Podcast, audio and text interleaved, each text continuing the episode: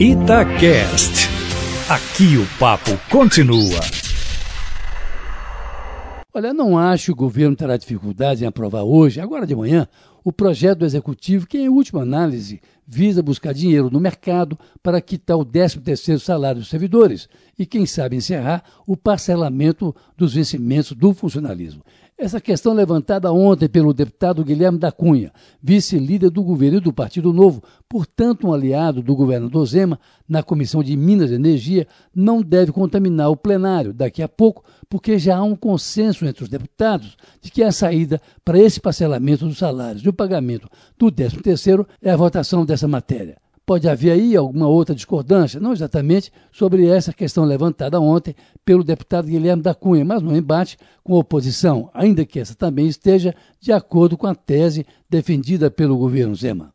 O problema é que o deputado discordou do substantivo do deputado João Vitor Xavier, relator da matéria.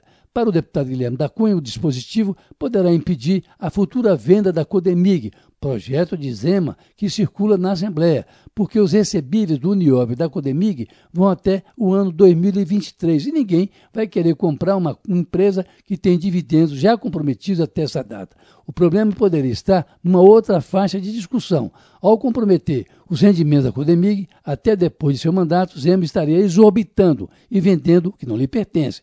Mas é também uma questão bizantina, de forma que o projeto vai passar, mesmo que possa levantar discussões que levem o assunto depois para uma possível demanda judicial. Essa questão da venda dos roitos da Codemig já poderia, aliás, ter sido resolvida no governo passado, se o atual líder da maioria, o deputado Gustavo Aladares, não tivesse tido, na época, a ajuda do Tribunal de Contas do Estado, que levantou dúvidas sobre a operação bancária que o então governador Fernando Pimentel tentava junto a um pool de bancos, nos mesmos modos do que o atual governo Zema propõe. Ou seja, se Valadares não tivesse questionado o assunto no TSE, depois de perder na Justiça, esse assunto já estava liquidado no governo anterior.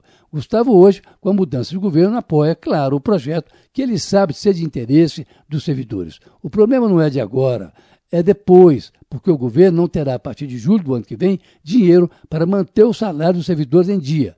Isso todos os deputados sabem, a menos que Minas, antes de aderir ao plano de ajuste fiscal da União, aceite o acordo para ressarcimento das perdas da Lei Candi, como outros estados já fizeram, e coloque nos cofres do Estado mais aí de 30 bilhões de reais ao longo dos próximos 18 anos. Para um Estado com graves dificuldades de caixa, como Minas Gerais está, não deixa de ser um alívio esse entendimento. Mas a solução mesmo para esses problemas do Estado, isso só virá mesmo quando Minas deixar de ser um mero produtor de matéria-prima, como minério de ferro e produtos derivados do agronegócio. Minas precisa, não é de hoje, mudar o seu modelo econômico, senão outras crises como essa virão. Caso Lindenberg, para a Rádio Tatiaia.